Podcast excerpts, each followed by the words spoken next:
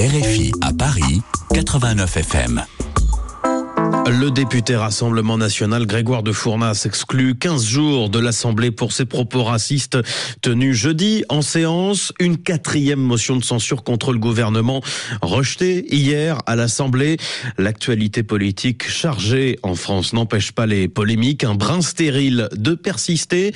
Les députés continuent ainsi de s'écharper sur leur tenue vestimentaire. Bonjour Julien Chavannes. Bonjour. Le débat est reparti cet été avec l'arrivée de nouveaux députés France Insoumise. Oui, en jean basket pour certains. LFI avait déjà introduit la chemise au col ouvert sans cravate.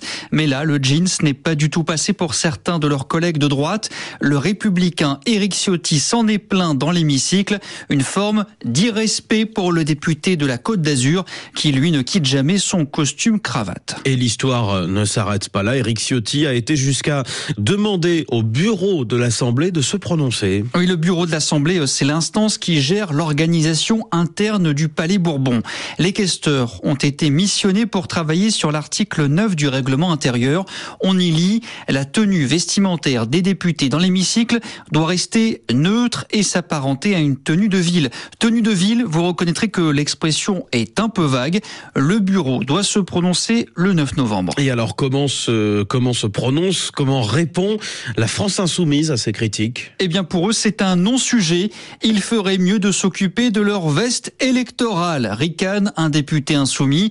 Plus sérieusement, quoique ce commentaire d'un des cadres du groupe LFI à l'Assemblée, ça n'a aucun sens. Où commence et où finit la notion d'être bien habillé? Avant d'ajouter, moi quand je mets une cravate, j'ai l'air d'un paysan endimanché, donc je n'en mets pas. Et Julien, est-ce que dans la majorité, on estime que c'est un vrai sujet? Pas vraiment. Hein. Dans l'entourage de la présidente de l'Assemblée, on minimise. Faut vivre avec son temps. Je ne suis pas pour le retour de la cravate. Glisse une conseillère de Yale Bonne-Pivet.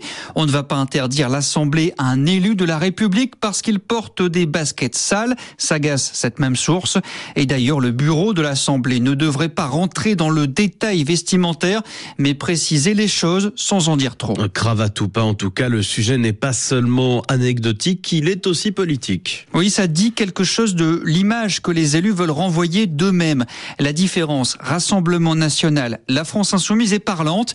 Les députés RN ont l'obligation de porter la cravate ou un tailleur. Marine Le Pen en fait un point d'honneur pour gagner des points de respectabilité auprès des Français. Quand les insoumis, eux, veulent plutôt ressembler à tout le monde et ne pas se travestir, la question de la tenue est donc stratégique et un cadre de la majorité l'a bien compris. C'est complètement con de vouloir changer les règles maintenant s'énerve ce député Renaissance.